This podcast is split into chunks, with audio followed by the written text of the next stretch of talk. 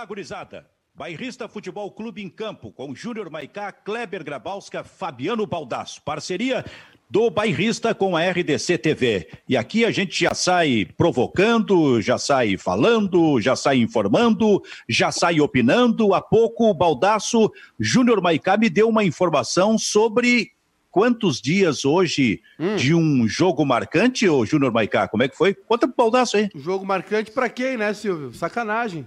É, hoje é seis meses, se completam seis meses daquele fatídico Flamengo e Grêmio no Maracanã que eu quero esquecer pro resto da minha vida. Eu quero lembrar daquele dia em cada minuto pro resto da minha existência. É verdade, Maicá, Oi? que tem um, um, vídeo que circula até hoje, que viralizou, parece que tem 2 milhões de pessoas que assistiram, onde tu aparece com um sentimento de tortura.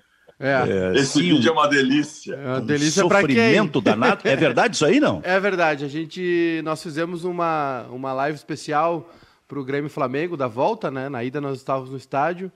E, enfim, foi, aconteceu tudo aquilo lá que aconteceu. E aí algum flamenguista safado recortou esse, esses, as reações na hora dos gols, né? E, na verdade, é, uma, é um hábito que a galera tem no, no YouTube, né? É, montar vídeos com todas as narrações ou reações de pessoas, enfim. E aí tem, tem um vídeo aí que tem a, as reações da galera do Grêmio aí, naquele 5 a 0 sofrido, né? E, e aí um, é, viralizou, viralizou, tem um milhão e meio de, de, visualizações no YouTube, enfim. Não assistam, por favor. Eu vou processar esse canalha. Sim, mas aparece a, a, a imagem centraliza em ti? Como é que é? Não, a gente, nós montamos uma mesa para fazer a, o jogo. Entendeu? Eu lembro. Tava eu, o Kleber, o, o, João Antônio de convidado e o Rafael Serra. E aí, à medida que os, né, o pessoal recortou o momento dos gols ali, que a gente estava fazendo Le... o jogo. O, o, interessante desses recortes é que o Maiká vai murchando de uma tal forma. Mas também, né? Ele vai se encolhendo. Mas... Ele vira um tatu encolhido. No quinto gol, ele tá, ele, ele tá assim, ó, tá uma bolinha igual um tatu, assim, encolhido em cima da mesa. Foi horrível. Eu não, não nego. Não nego, não vou mentir. Foi horrível. Se eu pudesse ter ido para casa beber. E tu tá rindo, Kleber? Não, é que o bom dessa, dessa noite, a única coisa boa é que é, tem uma marca de cerveja que fez uma promoção que parece que era a cada gol do Grêmio tinha uma rodada grátis nos bares de Porto Alegre, né? Aham. Sim, é. o, que voltou, o que voltou de barril cheio para a cervejaria foi um espetáculo. então tu sofreu muito, Emaicá? Não, é, no dia foi horrível, né? Para mim, assim, o pior, para mim o pior jogo do Grêmio, a pior noite que eu tive com o Grêmio foi o Grêmio River de 2018 aqui no, na, na Arena, né? Que era um, aquela, aquela Libertadores ali estava desenhada para o Grêmio ser tetra. É, o Grêmio ganhou 1x0 em Buenos Aires, estava ganhando 1x0 aqui na Arena, e aí aconteceu tudo aquilo em 12, 15 minutos. E aquele time do Boca não era páreo para ninguém. O time do Boca emparelhou aquela final com o River por causa da rivalidade. O time era muito fraco. Eu tenho plena convicção. Claro, é um achismo, né? Coisa de torcedor, mas eu tenho plena convicção que o Grêmio se encaminhava ali para conquistar o Tetra da Libertadores. E aí, em 15 minutos é, teve aquela reviravolta e depois um temporal em, em, em, Porto Alegre ainda. Foi assim, não tenho dúvida nenhuma que foi uma das piores noites da minha vida, se não for a pior. Ô, Maicá, vamos Oi. fazer o seguinte. Vamos lá. Vamos fazer uma combinação, Itu. Na próxima encarnação, tu Diga. vem como jornalista isento. Porque tá aí, aí tu não vai sofrer. O Baldasso já passou por essa etapa, ele, ele foi um jornalista isento. Uhum. E, ele pode te, e ele pode te dizer exatamente o que é o, o cara ser uh, isento, a isenção no futebol da parte de um jornalista. Então, explica, por gentileza, Mas... para ele, Baldasso. É uma, coisa, é uma coisa muito simples de se fazer. A gente simplesmente esquece que a gente ama o nosso clube. Cara, eu, sabe qual é a coisa mais vergonhosa que eu fazia quando eu era isento, repórter isento? Hum. Era em Grenal. Porque como eu era... Eu, eu, eu, Grenal eu sempre cobria a equipe visitante, né? Aquela história, tinha o, o Benfica, o Boas, Macedo... E, equipe Cocô. Os Bambambam. Os Bambambam...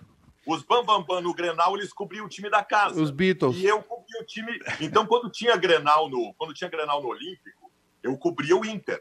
Então, o que, que eu fazia? Na entrada em campo, com a desculpa esfarrapada de ser um repórter que acompanhava de pertinho tudo. Ia para a roda dos jogadores, ia para a reza final. Eu estava com o Inter junto em campo. Eu atravessava o Inter correndo, o campo correndo com os jogadores para saudar a torcida lá do outro lado, fingindo que estava trabalhando para acompanhar, para ouvir. Eu estava vibrando por dentro Não, de estar é, entrando é... com o Inter dentro. Enfim, se o Kleber Grabowska só descobriu isso hoje, se ele soubesse disso na época, eu teria sido demitido. Só faltou, só faltou o Fabiano imitar o Regis e dizer: Esse é o meu time, Ranzolin! Esse é o meu time! Mas eu já, eu já passei por situações onde. É, de comentar jogo do Inter, enfim. E, é, e é, é assim, eu tenho. É, claro, na minha pequena dimensão, eu tenho uma relação excelente com todo mundo do Inter. De, na final da Copa do Brasil, a gente trabalhei bastante no pátio do Beira Rio ali, tomei uma corneta ou outra, mas sempre fui muito bem recebido. É, acho que consigo separar muito bem essa função aí. Mas também acredito que daqui para frente nós não teremos mais é, jornalistas isentos, porque está todo mundo hoje com uma, a criançada com 10, 12 anos, enfim molecada nem sabe o que vai ser da vida ainda, né? Se vai ser jornalista esportivo, se vai ser narrador, enfim, se vai trabalhar na imprensa, já está com o telefone na mão, com uma conta de Instagram, indo ao estádio, enfim. Acho que cada vez não mais, vai ter como esconder. Não vai ter mais como não esconder, é, enfim. E acho bom também, assim, entendo quem, quem é isento, né? Quem, quem trabalha com essa, com essa ideia. Uh, acho que eu consigo fazer direitinho isso aí, porque eu consigo separar. Eu, eu, eu não sou um cara explosivo torcendo, assim. É, eu, eu gosto muito de ver, por exemplo, o jogo do Grêmio, eu gosto muito de ver, claro, no estádio, obviamente, mas gosto de ver em casa, né? E geralmente sozinho, não gosto muito de, de como diz o, o, pessoal, que ele não gosta de ajuntamento, né? Acho que o jogo, jogo assim importante não é, não é dia de festa, é dia de concentração. Mas é, para mim é tranquilo, sim. Eu consigo separar bem. Já comentei vários jogos do Inter numa boa. Consigo ver, consigo ver o Inter e conversar. Tenho eu acho que eu tenho mais. É, me dou melhor com alguns colorados que com gremistas, enfim, falando de futebol. Ô, Maiká, essa história do, do, da cobertura que eu falei há pouco aqui, isso aí é uma coisa que a, a, a ação do, do, repórter, vou pegar o meu caso, tá? sempre fui muito colorado, sempre torci muito pro Inter, mas, cara, é, vale a mesma relação que para um árbitro de futebol. A gente sabe que os árbitros do Rio Grande do Sul, cada um tem o seu time, né? Mas, óbvio que não vão divulgar. Mas, cara, uma transmissão de um Grenal, por exemplo, tenta imaginar o Fabiano Baldasso, ouvinte de rádio a vida inteira, daqui a pouco ele está numa jornada esportiva de um Grenal, em que o Pedro Ernesto Denardim, o Rui Carlos Osterman estão lá na cabine, e eles vão chamar daqui a pouco o Baldasso para Tu acha que ali tu vai te ligar em torcer para alguém, não, não. torcer para alguém? Tu tá é, com, com, com, a tua cabeça completamente ocupada em fazer um bom trabalho. Então, já, assim, já... as pessoas perguntam: ah, tu deixou, tu deixou de ser colorado nos, nos 21 anos trabalhou na empresa. Não deixei, só que, cara, o trabalho envolvia muita, muita concentração e muita coisa para tu lembrar de estar tá torcendo para alguém, né? É, pra, já aconteceu isso comigo, de estar tá em jogo do Grêmio, não, é, não sendo um Grenal, jogo de Libertadores, enfim. E, e, e, é tanta coisa que tu tá fazendo, às vezes, é, claro, agora a gente faz cobertura, jornada, né, comenta, enfim. É, e é uma coisa que exige concentração, de, de olhar as, as, os aspectos do jogo, táticos, enfim. Mas já aconteceu de a gente estar tá trabalhando em, em, dia de jogo, por exemplo, como foi na final da Copa do Brasil, do Grêmio e Atlético Mineiro aqui na Arena, né? De não conseguir parar para ver o jogo, né? De estar tá fazendo alguma coisa. A gente tá, tem sempre alguma ideia, é, uma, uma distribuição de, de jornal no pós-jogo, enfim, é, cobertura online, é, sabe? A galera tá todo mundo trabalhando e recortando vídeo e buscando foto e postando coisas. Várias e várias vezes eu já me vi assim. É completamente perdido na função de, de torcer ali, sabe? De não ter tempo de torcer, na verdade, porque tu tá fazendo uma coisa importante no momento, né? Trabalhar com futebol não é legal, na verdade, né? Eu já disse aqui pro pessoal que na, quando acabar a pandemia, o primeiro jogo do Grêmio que tiver, assim, eu não quero saber de, de trabalho, eu vou cedo pra arena comer churrasco e tomar cerveja com a rapaziada. Baldaço, tu era da equipe Cocô? quase, quase todo o tempo eu era da equipe Cocô. Eu era da, da equipe que fazia o que sobrava. Uhum. Mas sobrava alguma coisinha boa ou não? Sobrava, sobrava porque vocês não conseguiam fazer tudo. Embora vocês quisessem fazer tudo sempre, vocês não conseguiam fazer tudo. Aí sobrava para eu fazer algumas coisinhas. A culpa era de quem te coordenava. eu, não te, eu não tenho culpa nenhuma, porque tinha lá, ó, tinha a direção agora, agora... de esportes lá da rádio, tinha o coordenador e eles decidiam. Denúncia. Esse aqui é competente, é talentoso. Esse fica lá em cima. Esse aqui é meia boca, a equipe cocou para ele. Eles faziam essa reunião e decidiam assim. Teve um Grenal uma vez que o Macedo e o Benfica estavam voltando de uma viagem internacional. O Grenal era às quatro da tarde do domingo. E o Macedo e o Benfica estavam voltando de uma viagem internacional, chegariam domingo pela manhã. E eu pensei assim, bom, chegou minha vez, os caras não vão chegar domingo de manhã para fazer Grenal. Eu, eu vou ser repórter de primeira linha no Grenal. O Macedo e o Benfica chegaram e fizeram o Grenal. Queriam fazer o Grenal, queria matar o Macedo e o Arnaldo César Coelho desembarcava em Porto Alegre um, é. meio-dia e meia do, vindo do Rio de Janeiro, almoçava e ia para o estádio. Por que, que o Macedo e o Benfica não podiam fazer isso? Ah, só porque viajaram 12 horas no avião? Ah, tem ar-condicionado, tem tudo. Ah, Fabiano tá reclamando barriga cheia.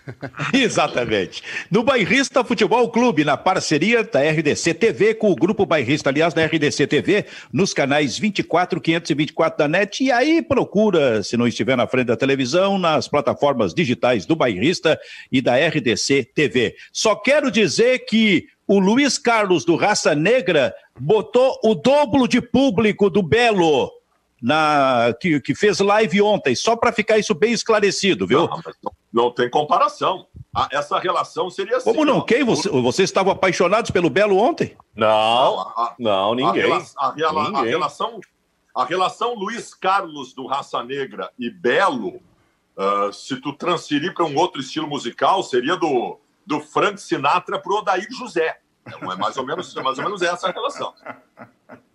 que tu ia dizer, Kleber? Não, ontem tava todo mundo dando pau no Belo, né? Até fiz a brincadeira que o, o, o Belo que tá de aniversário não é Belo, né? Muito bem. Tu tem alguma coisa a dizer sobre isso? A, a propósito, o Maicá tem live hoje no Bairrista, né? Tem live no Bairrista hoje, 21 horas, o Diego Dias com o seu Beatles no acordeon, com a banda toda, né? Como diz o professor Rui. É, ele que ano passado tocou lá no, no na, na, Beatles Week em, em Liverpool. É, a, a, irmã do John Lennon conheceu o trabalho dele e, junto com o pessoal que organiza né, essa semana especial lá em Liverpool, é, convidaram o Diego e a banda, foi todo mundo para lá. Ele tocou no Cavern Club, gravou Nossa. lá no Cavern Club. É, enfim, tem é, hoje, 21 horas, então, o Diego Dias com o Beatles no acordeon. E amanhã tem também uma live super especial aqui, também 21 horas. Elton Saldanha, um dos maiores compositores da nossa música, né? E Cristiano Quevedo também, outro cara sensacional, grande cantor, grande compositor, nosso amigão, cara super engraçado, super alto astral. Amanhã teremos essa live especial aqui também, né, com a turma toda, mandando ver com qualidade de vídeo, de áudio. E sobre essas lives do Raça Negra e do Belo, é, eu passei longe. Não é minha praia, não é comigo. Aliás, o, tem uma de Ribeiro sabe... Neto agora. Ribeiro Fiquei Neto sabendo que o Luiz Carlos Fiquei sabendo que o Luiz Carlos abraçou o. o é, enfim, a, a, gelade... a frigider, viu, Kleber? Molhou os pezinhos. A, abraçou, abraçou a frigider da, a, da empresa de bebidas que estava patrocinando e disse e só olhou e disse o seguinte: eu não posso beber isso aqui. Então me, me, me proibiram de beber. Porque surgiu toda uma onda depois que o Gustavo Lima, que ele fez, né? O vídeo ah, dele eu, lá. Eu, eu preciso... Não pode beber. E o cara abraça. Tu imagina o Zeca Pagodinho nisso aí. Como é que o Zeca Pagodinho vai fazer uma live? Mas, ô, ô, ô, ô, Silvio, eu vou dizer uma coisa, tá? Eu é por isso que o Zeca Pagodinho não faz. É, eu acho que é. É, o Zeca, o Zeca já disse que não faz porque ele tá. Primeiro, ele é. Não grupo... Que não sabe tocar. É, ele, ele, o Zeca arranha um cavaquinho, que eu sei, né? E toca um pouco de percussão. E ele não vai receber ninguém, ele é grupo de risco, ele está em casa, enfim. É, mas é, eu vou dizer uma coisa para vocês, tá? Sinceramente, eu achei corretíssima a ação do Conar, porque tem uma galera aí que sofre com, com alcoolismo, enfim, com vi é um vício realmente. E aí o cara faz uma live patrocinada pela cerveja e toma uma borracheira histórica. É, tá é, falando do Bruno? Do, de todos eles, na verdade, né? O, o, o Gustavo Lima foi o primeiro, enfim. É, eu, eu acho que ok o cara ficar num brilho, ficar altinho e tomar um negócio, mas o cara cuspir cerveja para cima e tropeçar e coisa, bah, eu achei. Eu, eu, e olha, longe de mim o politicamente correto, o que, assim. O que as pessoas. Os que as, que as pessoas mas essa é a função do. Essa é a função. Uma coisa, Baldassi, eu fazer uma live aqui e, e, né, uma, de pouca expressão. Outra coisa é o Bruno Marrone, o Gustavo Lima, com milhares de pessoas assistindo. O cara tomar um o, fogo Maica, histórico a grande, questão, a grande questão é a seguinte: a argumentação daqueles que acham isso um absurdo é que o cara tá na casa dele, o cara pode fazer o que quiser. Cara, é. as pessoas públicas, elas são referenciais. É uma, é uma representatividade pública, isso não pode ser esquecido. As pessoas públicas, elas passam exemplo, elas estão sendo vistas por crianças, os, os, os, as pessoas, e certamente assistindo a live do Gustavo Lima, estavam centenas de pessoas que estão lutando contra o alcoolismo, que é uma é praga mundial. Essas pessoas tiveram dificuldade. Então, assim, ó, evita, cara. Tu vai estar lá durante uma hora e meia, duas horas tocando. Tu quer beber, tomar uma borracheira o dia inteiro, não faz publicamente. A pessoa é. pública é. ela é referencial. O Zeca, por exemplo, que tem essa fama de beberrão justificada, Cara, é, eu nunca vi o Zeca se apresentar desse jeito, entendeu? É, DVDs e coisa. Claro que seguram ele, sim. Já vi ele ao vivo também. É, nunca vi ele se apresentar desse jeito. É... Seguram ele é muito bom. Não, mas é. No, tem um DVD, de, tem uns, uma série de DVDs dele na, na MTV que deram uma, é. ele tomava uma taça de vinho, né? Aquela coisa, estava gravando com uma orquestra no palco. Mas aí tem um show que eles fizeram que é o show clássico dele. Ele tá Sim. tomando cerveja ali, tudo, mas daquela maneira de tropeçar e dizer que ama o outro e chorar, aqueles tragos um porre histórico ali. É engraçado, é super divertido, sabe, eu também acho, mas. Tu sabe que quando a gente tinha é, uma escola de samba lá em Osório, escola de samba José do Patrocínio, tinha uns 50 mais ou menos no, na bateria, e tinha um parceiro maravilhoso, já faleceu infelizmente, que chegava borracho em todos os ensaios e até no desfile. E aí a gente pensava, mas como é que nós vamos tirar ele da escola? Não tem como tirar. Então a gente colocou ele, tocava surdo, o Maiká, colocamos ele bem no centro da bateria, é. bem no centro. Não tinha como ele se movimentar. Sempre tinha uma escora, se ele fosse para frente, alguém escorava, para trás, era o modo que a gente encontrou, mas, cara, se vai cancelar os programas, e eu concordo com vocês, figura pública, é, os programas que tem em que o sujeito está fazendo uma entrevista bebendo, por exemplo, tem que cancelar todos, hein, Kleber? Todos, hein, Kleber? Não, eu, eu, É, principalmente nos feriados, né? É? Tem gente que no feriado entra no ar aí sem condições. Eu, eu, eu, não, eu, não, eu não acho que tem que proibir de, de beber, sabe? Só acho que tinha que pedir para o pessoal dar uma, dar uma, uma segurada. Não, mas é verdade. E tomando é devagar. E, não, não vejo problema nenhum o cara tomar cerveja e ficar animado ali, enfim. Só que, ah, os caras tomar um porre ao vivo, sei lá. Aconteceu aqui na nossa live da Vera Louca, enfim. Os guris estavam eufóricos, parecia primeiro dia de escola, sabe? O pessoal contando o que, que fez nas férias, porque não se viam um tempão, sem tocar também juntos. Aconteceu, enfim, não era a ideia, mas é, Sim. todo mundo repensou, todo mundo conversou sobre isso. E tomando durante a live, eu acho ok. Agora, bah, Gustavo Lima, Bruno Marrone, tomar um foguete daquele jeito ao vivo, achei meio. Acho, achei certo o que o Conar fez. Bah, se pudesse um dia reunir Vinícius de Moraes e Zeca Pagodinho num, num show, seria um negócio maravilhoso, cara. Mas, só enfim. só que o Vinícius, aí era uísque, né? Vinícius era de Moraes, whisky, aí era outra coisa. Era eu uísque contra a cerveja. E aí, nós, aí, aí, a gente ia ver.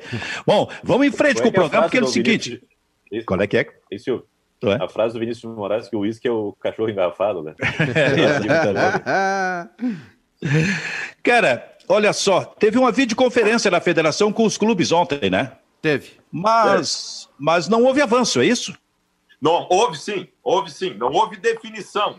E que, é que tem coisas que eles não podem dizer, tá? Não houve, não houve publicamente, a, a, não se externou tudo que foi tratado. Mas eu posso dizer para vocês o seguinte: existe um encaminhamento que depende de aprovação pública, obviamente mas o encaminhamento é entre 20 e 25 de maio retomar o gauchão com portões fechados e no período de um mês concluir o gauchão. Esse é o encaminhamento. Do período de um mês? Um mês. Eu acho, eu acho, acho que a federação está tratando com muita prudência essa questão. Ninguém quer tomar a dianteira e ter que daqui a pouquinho arcar com, com consequências que ninguém sabe que dimensão vão ter. Então, uh, a CBF já está nesse posicionamento, a CBF disse, não vamos tomar nenhuma posição, não tem nenhuma definição a respeito do calendário, até que o Ministério da Saúde nos dê ok. Pode fazer com portões fechados do jeito que quiser, mas né, depende da autorização da, do Ministério da Saúde. Eu acho que isso também é repassado aqui para o nível estadual, porque uh, na quarta, há duas, uh, há duas semanas, né, saiu aquele primeiro relatório da Universidade de Pelotas que mais ou menos mapeou o movimento do Covid dentro do Rio Grande do Sul. E agora, dia 30, na quarta-feira da semana que vem, tem o segundo relatório. Então, a gente vai ter mais ou menos como é que tem andado a, essa situação. Eu acho que uh, esse mapeamento e esse, e esse entrosamento que existe entre federação e o governo do estado é que também está fazendo com que as coisas não avancem de uma maneira precipitada. Acho que está agindo muito bem o Luciano Oxman. O Luciano Oxman está em contato direto, quase que diário, com o Eduardo Leite, o governador do estado, do governador do estado, passando os encaminhamentos, as ideias, passando sugestões e dependendo, obviamente, da liberação. O que nós não podemos tirar de mente é o seguinte: nós estamos fazendo projeções, mas não podemos desconsiderar a situação de momento. A situação tem gente que esqueceu isso. Hoje, hoje, dia de hoje, a situação de momento é calamidade pública decretada pelo governador. Como é que em meio a uma calamidade pública, tu vai garantir ou passar alguma coisa mais palpável sobre retorno do futebol. Até pode se esperar que volte no final de maio. Mas neste momento, em meio a uma calamidade pública decretada pelo governador do estado, não tem como garantir absolutamente nada. É, eu acho difícil ainda final de maio, talvez junho, por exemplo. Uh, agora, uma coisa já sabe, e quem gosta de futebol para ir ao estádio já sabe disso. O Campeonato Gaúcho vai retomar, e pelo jeito vai ser retomado, uh, e aí vai ter que, ter que acontecer, evidentemente, um acerto em termos de datas de calendário com a CBF, porque tem as outras competições, mas o Campeonato Gaúcho vai ser retomado. Aliás, abre-se até a possibilidade da reunião de ontem de novas inscrições de jogadores porque tem time aí que está eh, desabastecido de jogador nesse momento. Essa possibilidade passou a existir. Agora, o que eu quis dizer, vai ser retomado, mas sem público, né? Nós não teremos público não no teremos, estádio. Não teremos. Benfica não há nenhuma perspectiva ou expectativa de que o torcedor em 2020 vá voltar a um estádio de futebol. Não tem nada que indique que neste ano de 2020 tu possa abrir portão de um lugar para botar 40 mil pessoas dentro. Kleber Grabowski, esse ano de 2020 jamais será esquecido sob todos os aspectos e será muito lembrado daqui a 30, 40, 50 anos. E nós teremos filmes e nós teremos livros, ah, porque é um negócio hum, é, absolutamente surrealista, que a gente nunca viveu na vida e que nós estamos vivendo agora nesse momento. Eu não sei se a gente está vivendo uma aventura futurista ou a gente está de volta ao passado, né? A história de, do gauchão que não acabou, uh, e tem muitos filmes aí de ficção falando sobre pandemia, né, sobre contágio. A gente está vivendo um, um, drama que, olha, eu fico pensando assim, uh, quando terminar a última competição de 2020, lá em março de 2021, né, ufa, finalmente terminou o ano. Né? A gente não sabe quando é que vai terminar esse ano e de que maneira vai terminar. A gente está projetando, sabe, vai botar o gauchão, preciso de sete rodadas para terminar. Isso é fácil, eu quero ver terminar a Libertadores da América e eu acho que daqui a pouquinho vai ter repercussão até no calendário de Copa do Mundo. Senhor. É, não dá para duvidar, Júnior Maicá. É, Silvio. É, hoje li uma. Enfim, são informações encontradas. Hoje uma rádio espanhola Uh, chegou a citar que talvez até em 2021 não tenhamos portões abertos na Espanha, por exemplo, porque se, se teme muito, né? Uh, especialistas temem muito uma segunda onda de contágio. Uh, já se falou também em, em, períodos de quarentena, né? Esporádicos, né? Ah, enfim, no próximo ano, porque é, tem essa, esse temor de, de que uma nova onda de contágio, que o vírus também se desenvolva, né? Mais que volte mais forte, enfim. Então, se, olha, é, eu, eu realmente eu tô cada vez mais concordando com o Baldaço de que esse ano nós não teremos torcida nos estádios e não vejo possibilidade de, a não ser que todos os clubes envolvidos é, se desloquem para um local específico, não vejo possibilidade da Libertadores terminar e da, da Sul-Americana. Não, não consigo ver os, os clubes viajando aí entre os países da América do Sul, né? É, acho que vai ter uma, uma pressão muito grande para o Campeonato Brasileiro se, se, se ser realizado.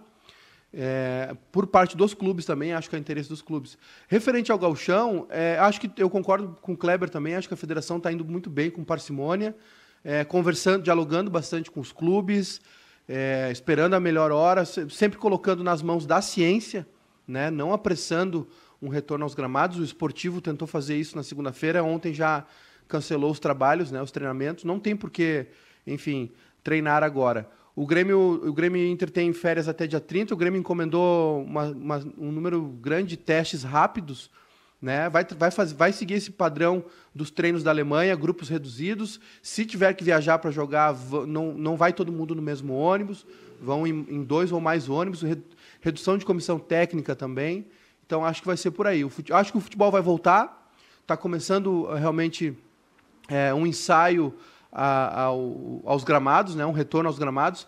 Mas acho que a população não pode esquecer de que não está resolvido né, essa abertura gradual da, da, do comércio, retorno gradual às atividades, indo com parcimônia, com, com, né, com calma, e que serve também para o futebol, eu acho que essa, essa ideia vai se estender no mínimo até o fim de 2020, para depois ver qual é a situação real né, de como estamos para projetar 2021.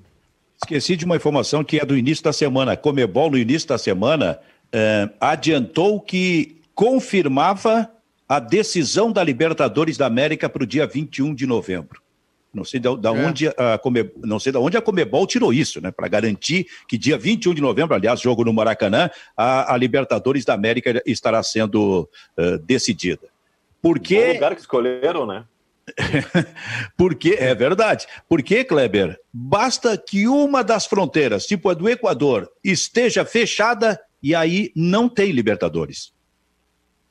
Silvio, tem um negócio. A Organização Mundial da Saúde uh, se manifestou dizendo que o pior da América Latina está por vir. Né? Então, tudo, todo esse otimismo, toda a situação de aparente tranquilidade que a gente está vivendo, ela vai ser desfeita, porque daqui a pouquinho vem uma onda de frio. Né? Então, isso vai pegar o Uruguai, vai pegar a Argentina, vai pegar aqui o sul do Brasil. E enquanto não for debelado nos 10 países, não tem como, como fazer a competição. E a Argentina toda vai estar. Tá numa situação bastante complicada daqui a pouquinho, daqui a dois meses, quando chegar um frio mais rigoroso. Né? Então, é, é, é a gente está fazendo é, exercício de futurologia, não tem, não tem como prever isso, e acho muito difícil que, que a Libertadores seja realizada nesse ano. Diga, Júnior Baicá. Tô lendo uma notícia do jornal Globo aqui. Além da, do coronavírus, o Brasil tem 2.771 mortes por problemas respiratórios não identificados. A gente está chegando num, com 3 mil mortes confirmadas pelo coronavírus, e aí nós temos 2.771 mortes por problemas respiratórios não identificados. É, Muitos mim, deles, destes não identificados, também por coronavírus. É, Para mim, muito claro que a gente tem subnotificação. Uh, os Estados Unidos também é, já, já, já se tem essa, essa ideia de subnotificação, que é a pessoa não é testada, vem a falecer, né, morre, e a causa-morte dela não pode ser confirmada como coronavírus. É, eu, olha, eu tenho uma projeção pessimista quanto a isso, né? Nos Estados Unidos, por exemplo, o número de mortos confirmados chega a 45 mil, se não me engano, um, um pessoal, o pessoal que trabalha conosco aqui, até a gente estava comentando ontem no grupo, é, o número de mortos no, nos Estados Unidos está quase chegando ao número de mortos de norte-americanos durante a Guerra do Vietnã, que foi 60 e poucos mil, né? Então, é, no Brasil também há subnotificação. Acredito que né, devemos depois averiguar melhor esse tipo de, de, de número, enfim. Mas é, o número de mortos no Brasil ah, é pouco, duas mil em comparação aos Estados Unidos. Eu acredito cegamente que há subnotificação, que o número é muito maior. Não vou projetar um número aqui que eu acho, mas é, para a gente não afrouxar. Ontem, em Blumenau abriu um shopping, estava todo mundo lá, tu via a gente olhava as imagens, era só gente acima de 60 anos, né? Grupo de risco. Então, é, me preocupo, Silvio, com a, com a população aí da cidade de Porto Alegre, enfim, de todas as cidades, que vão entender o retorno do futebol ou um retorno gradual às atividades como portões abertos para voltar tudo ao normal. E não é isso, né? Acho que está se falando pouco nesse, está se batendo pouco nessa tecla. É, Caxias é voltou, abriu o comércio ontem, né? Pelotas abriu, também. É Pelotas também Caxi, abriu. Né? Então, essas grandes cidades aqui no Rio Grande do Sul começam a ter um comportamento diferente, e eu acho que daqui a pouquinho a gente vai ter uma, um número mais uh, pesado. Na, não sei se nesse próximo relatório ou daqui do, da, duas semanas, né, a gente vai ter um, um panorama uh, diferente à medida que esse, a, essa flexibilização começa a ser colocada em prática, né, e todo mundo acha que está com, a situação sob controle. Não é bem assim, né? Há muito tempo a gente está dizendo. Toma cuidado que o inverno vai chegar. A China, por exemplo, eh, computou o número de 4 mil mortos. Num país que tem bilhões de pessoas. Tá, tá, tá, todo mundo de sacanagem, né? Ninguém está jogando limpo, a verdade é essa. É, é, é impressionante como, o que a politicagem faz com o povo, né? Para se manter no poder, para Enfim, é óbvio que no Brasil tem mais, é muito mais que 3 mil, é óbvio que nos Estados Unidos é muito mais que 45 mil, e é muito claro que na China não morreu só 4 mil pessoas por coronavírus. Tu sabe que eu recebi um recado aqui do Júnior B há pouco tempo de que o nosso colega Flávio Fachel, é, eu só não sei se ele mora no Rio ou em São Paulo. Rio.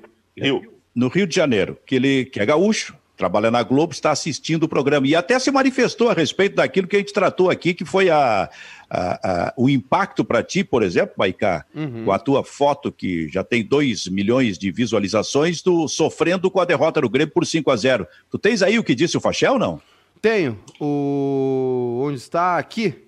Ele disse contra o River porque é, é, o pessoal colocou no Twitter com, a, com o nosso vídeo, né, comentando o jogo, perguntou Sim. qual foi a pior eliminação do Grêmio nas últimas duas semifinais. Aliás, muito boa pergunta. Parabéns, pessoal, hein? Muito boa pergunta. Só falta botar a, camisa, a, a, bandeira da camisa 12 nas costas. Contra o River, porque foi roubado. Contra o Flamengo, foi por erro de escalação e porque o time deles era melhor. Né? Contra, cara. contra o River foi, o cara, o cara, roubado. O cara não respeita o trabalho da produção, cara. Não. É, é, é, brincadeira, ele quer liquidar a produção. Não, que isso aqui eu vou te tá dizer, isso aqui é a TV Inter. Os caras encheram tá, de colorado tu... aqui no bairrista. Mentira. Tu vai ter que, tu vai ter que ser isento, hein, quando eles tá. colocarem alguma coisa negativa pro Internacional, hein? Eu, mas eu aí que tá, vai eu sou que, eles. Tu vai que... ter que dizer a mesma coisa. Eu sou eles que não são. Olha, olha o tipo de pergunta que esses canalhas fazem. Tô aqui para provocar, Fabiano Baldasso.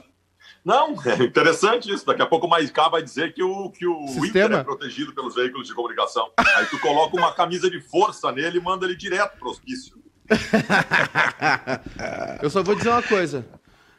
Eu já, nós já fizemos a conta numa viagem aí de, pelo interior. É, quantos deu? É dois para um na empresa. Não, mas o, o, o, a IVE ou para o Sistema Azul? Para a IVE, dois para um para a IVE. O maior, o maior, mas o, o, maior problema do Internacional não são jornalistas gremistas, são jornalistas é. colorados. O Maurício, Saraiva, o Maurício Saraiva e o Diogo Olivier são colorados. E o que, que e o que, que acontece? Eles são os caras que mais representam o sistema azul, dando pau sempre no Inter e protegendo o Grêmio. Barbaridade. Mas tu veio forte, hein? Não, mas é, vamos colocar as coisas nos seus devidos lugares. Semana não, passada é... tu disseste que o Ribeiro é gremista. O que, que não, acabou assim, de ó, acontecer aqui, caceta? Se tu, se tu só. O, o Maiká tá dizendo que dá dois por um na imprensa de colorados em relação a gremistas. Dá! Não só na imprensa, os açougueiros, os padeiros, os advogados, os professores, é dois por um em todo o Rio Grande do Sul, de colorados em relação a gremistas. É. O problema é a ação. O problema é que esses colorados da imprensa estão inseridos num sistema que protege o Grêmio e bate no Inter. Kleber, alguma coisa a falar? Que, cara, que, o, que o cara desfalsa. É. Desfalsado. Mas olha só aqui, o Kleber o Fabiano Ele está tá, tá fazendo revelações bombásticas, né? Fabiano olha Sem só. Filtro é o novo quadro do programa. Setembro de. Daqui a pouco eu, eu digo o ano. Uma, um audacioso assalto assombra Porto Alegre. Quatro estrangeiros misteriosos deixam um rastro de joias, dinheiro e sangue. Uma fuga alucinada pelas ruas do centro, a pé, de carruagem, de bonde, na carroça do leiteiro. Gritos e correrias. A polícia no encalço dos quatro foragidos. Os jornalistas perseguem notícias. O pânico tumultua o cotidiano. Um problema para o governo, um fôlego para a oposição. O crime vai para o centro da disputa política para as discussões nos cafés. Competição de manchetes, tropas em prontidão. Prisões em massa, os anarquistas em alerta, os judeus relembram pesadelos, histórias secretas vêm à tona, cenas cinematográficas. Um filme sobre o crime é produzido em poucos dias, metade natural, metade ficção. Tiros e takes. Que ano era isso, Kleber? O que, que, é isso, Silvio Benfica? Cara, de Porto Alegre? Setembro de 1911. Nossa. Setembro de 1911. Num livro chamado, o Júnior B pode até colocar na tela aí, chamado Tragédia da Rua da Praia. Uma hum. história de sangue, jornal e cinema, do Rafael Guimarães. Setembro de 1911, já pensou nisso? Tudo isso aconteceu no centro de Porto Alegre, hein, Kleber? É uma invasão a uma joalheria? Joalheria. E qual é, o, qual é o fundo político que tem essa história, Silvio? Eu não sei exatamente o fundo político, porque, se não me engano, o governador do estado era o. Deixa eu ver, Carlos Barbosa. E acho que o prefeito de Porto Alegre era José Montauri. Eu até vou tentar descobrir isso aí, se os dois eh, eram de oposição um ao outro. Mas passa por isso, e isso foi muito usado naquela época. Eh, de, que, que, que, o livro, porque o livro circulou eh, em, em setembro de, 2000, de 2011. 100 anos depois, esse livro é de 100 anos depois, recordando aquilo, mas eu tento imaginar. Olha só, cara, o Internacional tinha dois anos de idade, né? O Grêmio de 1903 tinha oito anos. Isso era 2000, é, 1911. Quer dizer, como será que que era Porto Alegre naquela época, cara. Foi um negócio impressionante, porque no final, quando eles capturaram os, aliás, mataram os, eram quatro assaltantes, eles fizeram um desfile numa espécie de uma carroça aberta atrás, com os, os desfile no centro da cidade, com os corpos dos quatro mortos que eram os assaltantes daquela joalheria. É, o... a, coisa mais impress... a coisa mais impressionante, é, tu quer apavorar uma pessoa em relação a Porto Alegre, que, é, que ninguém faz noção do que era antigamente, é tu dizer para a pessoa, e eu, a primeira vez que me disseram isso, eu fiquei realmente apavorado, que o Rio Guaíba ia até Andradas, no centro. O Rio Guaíba ia até a Rua das, dos Andradas, no centro de Porto Alegre. Olha o que se tem é construído entre Andradas e o Rio Guaíba hoje. É? É, é, então eram coisas assim. Agora, se, se a gente está falando de mais de 100 anos, tu imagina o que o foi o que aconteceu. A cidade, ainda. a cidade parou, né? Hã? O Titanic nem tinha fundado ainda. Tem outra história. Ah, eu, tento, eu, tento, imaginar no, nesse assalto aí o desespero que o Cacalo sentia na época, né? O Cacalo deve ter ficado apavorado. Tomou um prejuízo, perdeu o dinheiro no banco. O que, que tu ia dizer, Maicá? Não. Ah, depois dessa, o Baldasso me liquidou. Não, tem outro, tem outro crime histórico, né? Talvez o primeiro serial killer brasileiro, que foi a, os crimes da Rua do Arvoredo. A gente tem uma ideia aqui, um projeto de contar algumas histórias do Rio Grande do Sul. Tem várias histórias curiosas aqui, né? Tem... É desse livro aqui? É, é, é, esse aí não é? Eu, eu, eu, esse eu não tenho, eu tenho o Canibais. Esse aí é o, da, o maior Coimbra. crime da Terra escrito por Décio Freitas, o açougue humano da Rua do Arvoredo. Ah, eu vou pegar emprestado esse livro então, Silvio, porque eu estou escrevendo uns roteiros para a gente gravar isso aí, para a gente fazer uns, uns vídeos bem é, parecidos com o que o Peninha está fazendo, sabe, de história. A gente queria contar as histórias uhum. daqui, né?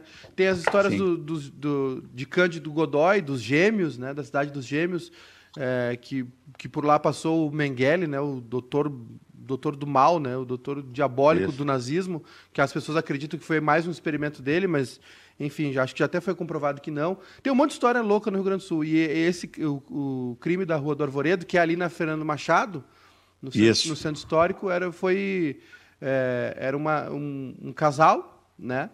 E uh, um açougueiro que, né, o casal era, tinha, uh, era um casal de serial killers mesmo, né? O, é, o, nome dele é José Medeiros, ele veio, ele era catarinense, veio para cá porque ele matou o próprio pai. O pai dele era, o pai dele deserdou da Revolução Farroupilha e era um homem muito rude, batia muito na mãe dele. E aí um dia é, o pai dele estava batendo na mãe dele, e ele se vingou, se revoltou e encerrou o assunto. E aí veio fugido para cá, trabalhou na polícia e aí ele foi expulso da polícia porque estava esganando um bandido. Aliás, era um bandido muito famoso da época né? E uma espécie de Robin Hood gaúcho, tem pouquíssimos relatos. Eu nem me lembro, ele tem um apelido, né? Enfim, ele foi expulso e eles atraíam ele e a mulher dele, que era uma descendente, era alemã, né, que não falava português. Então eles eh, e aí a lenda conta que ela era muito muito bonita, que eles atraíam homens no Teatro São Pedro, né? Mas na verdade não era assim. Ela ela acabou é, levando muitos uh, imigrantes alemães que vinham para Porto Alegre, que moravam no interior do Rio Grande do Sul, para comprar sementes, enfim, comprar coisas em Porto Alegre, ela atraía porque eles não falavam português, né? E eles matavam e faziam, é, faziam linguiça. E vendiam essa linguiça para a alta sociedade porto-alegrense. Enfim, esse caso foi citado num livro do Darwin, né? Os Canibais de Porto uhum. Alegre. É uma história muito curiosa, já foi documentada algumas vezes em livros e, e documentários. A gente queria contar um pouco assim. Acho que a gente vai aproveitar essa quarentena para fazer, botar esse projeto na praça.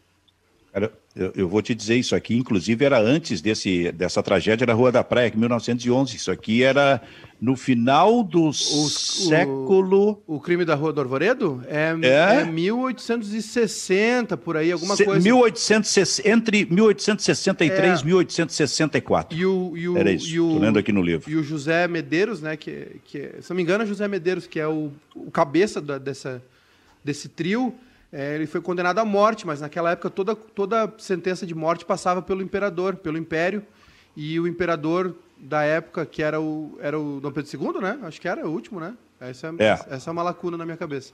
É, ele era 100% contra a uh, pena de morte, então ele foi preso, eles foram pre... o, o, açougueiro eles matam também, o açougueiro fica com medo né, de ser preso e, e, e avisa eles que vai fugir, que vai embora para Montevidéu antes de ele ir embora, eles, eles matam ele, e aí eles não têm mais quem faz a linguiça, né? Então eles seguem matando e acumulam os corpos no, na casa, enfim. E aí eles são descobertos pela polícia. Aí teve, é. tem, tem registros históricos em, em museus no, no, Rio de Janeiro que tem páginas que foram surrupiadas e tal, e não se sabia da linguiça, eles são presos apenas por matar. Aí a, a mulher do José Medeiros, que me fugiu o nome dela agora. É, ela... é, na verdade, não é José Medeiros, é José Ramos. José Ramos, perdão, José Ramos. Isso. E a mulher dele, que eu não lembro o nome dela agora, ela surta, ela está ela tá no, na Santa Casa, se não me engano num hospital meio psiquiátrico, uma prisão meio psiquiátrica, ela surta e ela escreve, conta toda a história num diário e aí eles precisam achar alguém que lê o dialeto dela, que era uma coisa parecida com o alemão, e aí tra... a Catarina, exatamente, a Catarina e o José Ramos. A Catarina confessa tudo e aí é uma, né, é uma, uma um escândalo na sociedade porto-alegrense. Algumas pessoas, ou tem páginas do processo que são omitidas por vergonha, enfim, para tentar esconder isso que aconteceu mas está registrado né, na história, no, no, nos livros. É, eu estou dando de novo aqui uma olhadinha no livro do, do, do professor Décio Freitas. É, é, o José Ramos e a Catarina Pause. Na verdade, ela é a mulher dele. Isso, é. E, uma frase do José Ramos é o seguinte: o destino quis que eu matasse, matasse, matasse. Quer dizer, um... é. bom, são histórias aí que tu pretende contar, então. Sim, tem, tem muita história para contar, né? Essa de Cândido Godoy tem, também tem é muito, muito curiosa. Nossa, enfim, o Rio Grande do Sul é cheio de histórias. Eu, e... vou te dar uma, eu vou te dar uma sugestão de uma história que eu queria que fosse contada pelo bairrista com absoluto, da forma mais detalhada possível, porque a história é riquíssima de um grande artista gaúcho uh, que poderia ser mais lembrado do que é. Para mim, o segundo maior artista da história gaúcha depois de Teixeirinha, que se chama Gildo de Freitas. Eu gostaria muito, porque a história desse cara é uma história absurda desde a adolescência. Essa história eu gostaria que vocês contassem. É, legal também. Não, tem as personalidades, né? Tem o Paulo Santana, tem o caso Daut também, que foi um negócio curiosíssimo. É, o, o, o pessoal aqui da, da produção também lembrou do, do sequestro né, do, do, da rádio nos anos 80 que o cara queria conversar com o Lauro Quadros ao vivo sobre o terceiro saída de Fátima. Tem um monte de história curiosa. Verdade, isso aí é o seguinte: o cara invadiu a Rádio Capital em Porto Alegre. E aí queria conversar com o Lauro que estava na Gaúcha. E o Lauro já fazendo o programa dele. Então o Lauro interrompeu o programa dele para tentar acalmar o cara, batendo papo da, direto do estúdio da Gaúcha com o cara que tinha invadido, armado o estúdio da Rádio Capital. Ah, tem, tem, tem, tem bastante, bastante história para contar. Pode procurar até alguma do Baldaço aí, deve ter alguma coisinha interessante aí não publicada. O, o título vai ser Essa Camisa Não Cai. Aliás, tu colocasse uma. Olha, apareceu uma foto aqui, eu estava vendo aqui é. agora na, na, televisão, colocada pelo, pelo Júnior B. Tu colocasse uma foto tua com o Santana hoje, né? Coloquei. Eu? Eu coloquei. Não, o, o Maicá? Coloquei. Na, naquele, naquele, naquela noite ali, eu fui. Primeira vez que conversei com Kleber Grabowska. Nós, a primeira? A primeira vez. Ele, me, ele, a primeira ninguém esquece. Ninguém esquece. Tanto é que não esqueci. Eles estavam fazendo. Lembra, Kleber?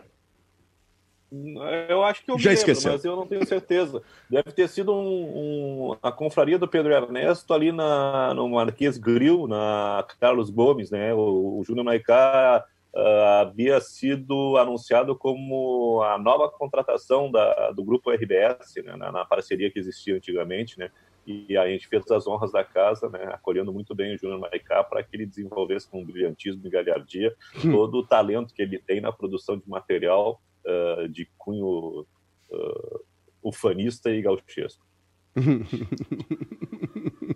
Aí, aí tu, tu encontrou o, o, Santana e deu um abraço nele. É, o Santana, bom, o Santana, né, enfim, aquela aquela figura mítica, né, sentada na mesa assim, sentada numa mesa, a com, mesa. Comple a mesa, né, completamente restrita aquele lugar ali para poucos, enfim. E eu, e eu sempre, e eu sempre na, parecia a roda de samba no Cacique de Ramos, né? E eu tentando chegar perto, assim, tentando ouvir as histórias. E aí o João apareceu um violão, o João começou a cantar uns boleros, umas seressas. O João com aquela voz dele, né? Grave de trovão. E eu na volta ali. E o, Santana, ele gostava da gente, só que ele não nos reconhecia. Então, toda vez que ele nos reconheceu, que foram pouquíssimas vezes, ele, ele adorava, conversava, enfim, Teve uma vez que a gente conversou muito tempo assim sobre, sobre o Cartola, que era uma coisa que, gente, que ele gostava muito, né? O sambista. E naquele dia foi legal, porque era um começo, tudo meio que acontecendo, enfim. E aí teve esse negócio de, de, de falar lá com o Kleber, com o Lucianinho e tal. E aí depois eu me lembro de. E aí eu. E ele não gostava de tirar foto também, né? E aí a gente conversou um pouquinho ali e ele meio que foi receptivo e tal. Eu. Primeira vez que eu tive um contato com ele. Depois a gente teve mais alguns, assim. Mas esse foi especial, eu guardei assim. E, eu, e, hoje em dia, como a gente não faz nada, não sai de casa, qualquer postagem é, um, é uma lembrança, é um TBT, né? Então, eu estou resgatando minhas fotos aí para matar tempo. Tu ouviu algumas histórias do Santana ou, ou Baldasso? Nossa, no fumódromo, no fumódromo da Rádio Gaúcha, sentado, porque o Santana fumava um cigarro atrás do outro. Qualquer momento do dia que tu passar. Se bem que o Santana ele, ele fumava onde ele queria, né? Ninguém tem a famosa história do Santana que uma vez ele apagou o cigarro no peito de um cara que pediu para ele parar de fumar dentro do estúdio, né? Ele foi olhar e apagou o cigarro no peito do cara. O Santana fumava Flávio, em qualquer lugar. Não foi Flávio no... Alcaraz Gomes. Não foi num é. cara, foi no Flávio Alcaraz Gomes. Eu não lembrava é. que tinha sido no Flávio Alcaraz, Flávio Alcaraz Gomes. Então, assim, uh, só que depois, não sei, passou a respeitar um pouco mais e a gente, eu como sou fumante também, a gente frequentava muito o fumódromo, que era uma, uma saleta pequenininha, então inevitavelmente tu conversava ali tu conversava. O é. Santana me xingava muito porque ele achava que eu era colorado na transmissão. Eu transparecia Porra. tu vê, o, o, bom de tu vê como com... ele é genial. Ele conseguiu descobrir uma coisa que ninguém sabia. O bom de conversar com o Santana, aliás, tu não conversava, tu ficava ouvindo ele falar. Exato. Aí ele falava, falava, falava. Não podia acontecer nada. Só, Kleber, aconteceu, vai. Tinha que ficar até o fim, até o Santana terminar a história e te dispensar. O, o Santana, o, o Santana no... era, era impressionante porque ele gostava muito de contar histórias, mas ele gostava de plateia. Se um, se ele juntasse 15 pessoas, se um não estivesse olhando para ele, ele parava. Olha para mim. Todos olhando para mim. Sabe? Todos tinham que olhar e ficar uh, ouvindo as histórias. Aliás, histórias fantásticas que ele contava. E o fumódromo alcançava o seu maior momento quando de um lado estava o Santana fumando, de outro o Vianney Carlet. Aí sim. Aí, aí sim. Aí eu, eu não, não sei por que, que o, o, o, fumódromo não explodia naquele momento. Tinha uma porque... placa. Hã? Tinha uma placa no fumódromo, né? Que era o fumódromo Paulo Santana. Aí tinha uma placa que dizia assim. É, que era uma frase dele, obviamente.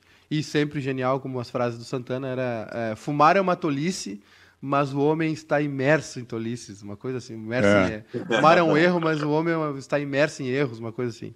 Era genial. Não, cara, é, o, ele era genial. E aquele fumódromo realmente era um troço impressionante, inclusive para a briga, né? Paulo Santana, que foi lembrado hoje, então, pelo Júnior Maicá. Aqui no Bairrista Futebol Clube, na parceria eh, do Grupo Bairrista com a RDC TV, com transmissão todos os dias pela RDC TV nos canais 24 e 524 da NET. Diga, Kleber Grabalska. Mandar um abraço para Christian Dionísio, que está de aniversário hoje, né? Hoje que também é dia de São Jorge, talvez o santo mais popular do, do mundo, né? E hoje é o, o terceiro ano sem Gerry Adriane. Foi um dos, dos grandes nomes da Jovem Guarda. Já? Tudo isso? Ah, tudo isso. Até me espantei ah, com a informação. O, o, tempo passa muito rápido. Mas, o Christian Dionísio que tu fala é o centroavante Christian. Sim, é Deus Sim senhor. Colorado. O, sabe que esses dias me perguntaram o seguinte, né? O Christian jogou. Aliás, aliás deixa eu só te contar uma história do, sobre ah. Dionísio. O Grêmio teve um lateral esquerdo chamado Dionísio. Não, Inter. Ah? O Inter, aliás. E ele vivia em festa.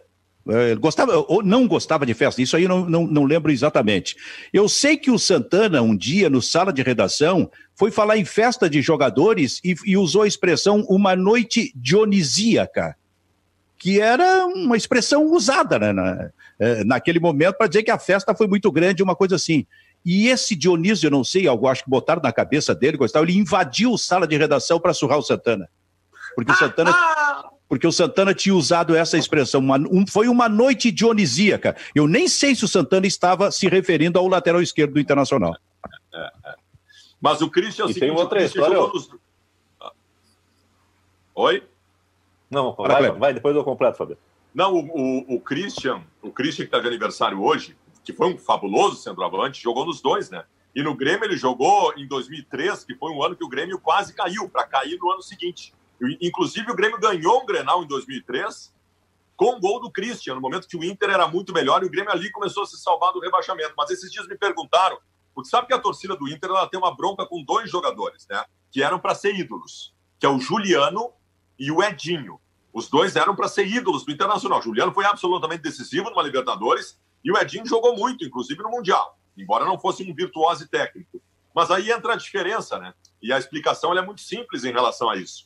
Uh, tu tem, tu, tem jogadores que são ídolos do Internacional ainda hoje, tendo jogado no Grêmio. Pega o Mauro Galvão, por exemplo. O Mauro Galvão, os colorados amam o Mauro Galvão.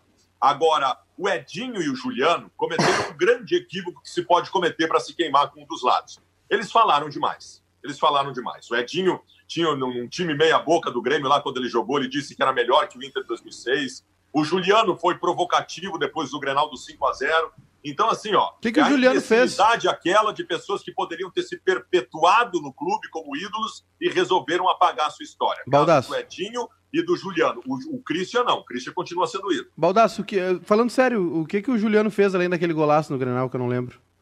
Não, o Juliano depois foi provocativo. Ele comemorou como se estivesse provocando o Internacional. Foi diferente de, um, de uma condição normal, entende? Uhum. Foi diferente. Ele exagerou na comemoração. Para mim, ele morreu como ídolo. Morreu. Assim como o Edinho tinha morrido também. Fala, Kleber. A respeito. Qual é a história que estava contando antes? Do Dionísio? Dionísio. Do Dionísio. Uh, recentemente teve uma, uma colega que apresentava um programa e um ouvinte elogiando o programa. Disse, ah, mas acompanho todos os dias o programa e essa voz maviosa que tu tem. Ela disse, ah, vamos parar com isso. Cara, e essa expressão era muito usada, né? Muito, antigamente, a voz maviosa, uma coisa assim. Maviosa. Eu nunca esqueço. É estilo a voz de veludo. Do nosso, do, do nosso querido José Aldo Pinheiro, que uma vez uh, quis, quis, exaltar uma, uma atuação do Juventude. O Zé Aldo gostava muito de usar palavras rebuscadas, mas às vezes ele não era muito feliz nisso. Então ele disse que o time, o time do Juventude hoje está muito brilhoso. Ele, ele misturou brioso com brilhante e saiu brilhoso. Juventude hoje foi brilhoso no jogo. Bom, você tu tá falando, tu, re, tu, resolvesse hoje dar porrada nos teus colegas, é isso então? E a, e a, e a outra, e a outra, né, que tinha um torcedor do Pelotas, o Valadão, tempo da Ah, é verdade. Aí disse, ah, e era um jogo, era um jogo assim, do Gauchão, daí o nosso colega foi mandar um abraço. Quero mandar um abraço, a gente está falando do Lobão, do Pelotas, pro Valadão, né? Um torcedor do Pelotas, um torcedor invertebrado. Ô Silvio, tem um. Eu lembro, diga, Maicá. Tem um comentário aqui do Paraguaçu tem... Marinho. Temos dois minutos. Dizendo assim: Benfica, nunca esqueço de uma bronca que tu deste no Paulo Santana depois do jogo do Inter numa Copa do Brasil. Cara, sabe o que, que foi isso aí? Primeiro é o seguinte, assim, o Inter foi eliminado no, numa Copa do Brasil, acho que foi pelo Fluminense. E aí a produção, que adorava botar o Santana, né? Libertadores, é... Libertadores, Silvio. Libertadores, Libertadores 2012, lá é. no Rio, no Engenhão. No... Então foi isso. Aí a produção estava assim, adorava as entradas do Santana, só entrou no, no, no, no estúdio para mim e disse, Santana no ar. E eu achei que o Santana vinha com alguma coisa interessante, talvez alguma informação, um negócio assim. E o Santana entrou no. Diga, Paulo Santana, e ele entrou se deitando no Internacional, gozando do Internacional pela eliminação. Eu digo, bah, mas o que é isso? E, evidentemente começou a entrar mensagem: como é que eu deixo esse cara entrar? Uma coisa assim, cara. Bom, ficou assim. E aí, na sequência, teve uma outra vez que o Santana, e aí era questão do Grêmio, se não me engano, entrou para criticar o Marcelo Groy. Né? E eu acho que foi aí a bronca. E quando ele terminou, eu disse para o Santana o seguinte: agora eu só quero te comunicar, disse no ar, só quero te comunicar uma coisa. Tudo aquilo agora que tiver referência, em outras palavras, ao internacional, por exemplo, tu não vais mais entrar aqui no programa. tu não vai mais, mais falar aqui no programa, porque aquilo ali foi um oportunismo da tua parte. Se eu soubesse, tu não teria entrado. Foi assim a briga. Aí o Santana disse, só me disse, ele estava no estúdio, aí ele só me disse o seguinte: a rádio não é tua, a rádio é do Nelson, a rádio é do Nelson Sirotsky. Só isso. Ele usava muito isso, cara. Mas era, tudo bem, 2012, mas eu tive essa, essa briga forte porque lá atrás o Santana me deu uma grande enrabada com aquela quando entrou para gozar do Internacional. Fala, Baicá. Não, beleza. Enrapada pode? Eu tava, ta, tava, isso, tava, tava processando aqui o termo usado. Eu queria te dizer, Silvio, que estamos no nosso finuto minal. Não, te, não há tempo para mais nada nesse programa. Nem para nenhuma informação? Nada, só vou, vou botar até meu óculos aqui já. Então dá tchau aí, então dá tchau. Homenagem, esse óculos aqui é homenagem ao Cacalo. Saudade Muito bem. do Luiz Carlos. Dá tchau, Kleber. Tchau, gente. Dá tchau, Baldaço. Tchau, um abraço. Inclusive para o Cacalo, que foi o advogado da família lá do Arvoredo, na, na época ele que, que advogou, mas não deu muito certo. O Arvoredo foi em 1863, que ele já saltou de 1911 para 1863. Bairrista Futebol Clube fica por aqui. Tchau, tchau.